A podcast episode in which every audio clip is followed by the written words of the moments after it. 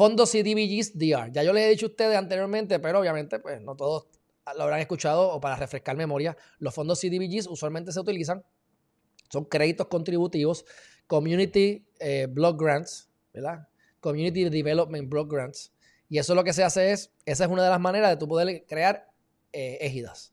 Tú quieres desarrollar égidas, eh, vivienda para personas de bajo ingreso que cualifiquen bajo unos guidelines o unas reglas estatales o federales, o ambas. Y lo que hacen es que te dan unos créditos para hacer viable la construcción. Por ejemplo, si un proyecto te, va a costar 10 millones de pesos, estoy diciendo números hipotéticos y fáciles de, de calcular, 10 millones de pesos, ponle que tú necesites un millón de dólares cash y 9 millones son en crédito.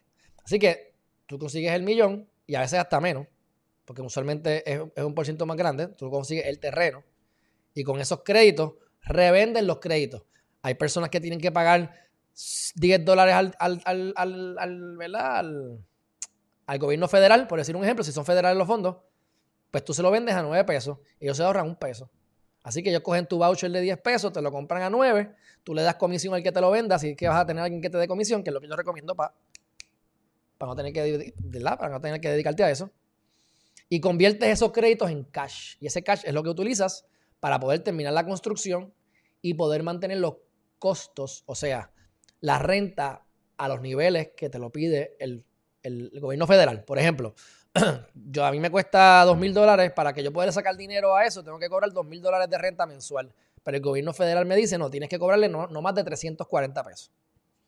Pues, yo, no es viable que yo pueda bajar mis costos, porque con ese ingreso yo no cubro mis gastos, pero con los CDBGs hace sentido. Y tú lo haces a 30 años y puedes hacer varios proyectos y en 30 años eso es tuyo y está pago. Y mientras estuvo corriendo generaste dinero. Y ayudas a la sociedad si lo haces bien. Así que esos son los fondos que yo persigo, que a mí me gustan y que en algún momento lograré que me adjudiquen. Sí sé que hace tres años atrás se habían dado 11 mil unidades por encima de los fondos que habían llegado.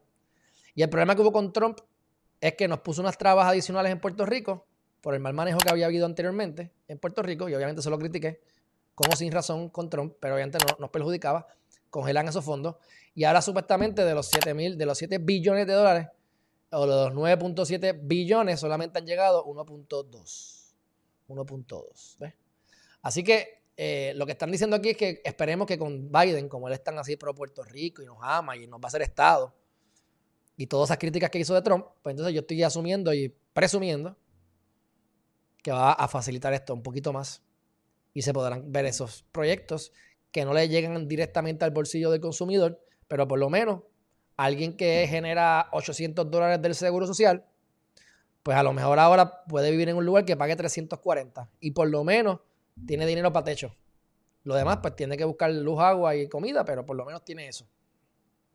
Así que, y en el caso de que se que gane el Tribunal Supremo con el seguro suplementario, pues esos 800 se pueden convertir en 1200, más le das una vivienda y puedes hacer una diferencia considerable en una persona de la tercera edad o dependiendo, ¿verdad?, de, del tipo de proyecto que estás interesado o interesada en desarrollar.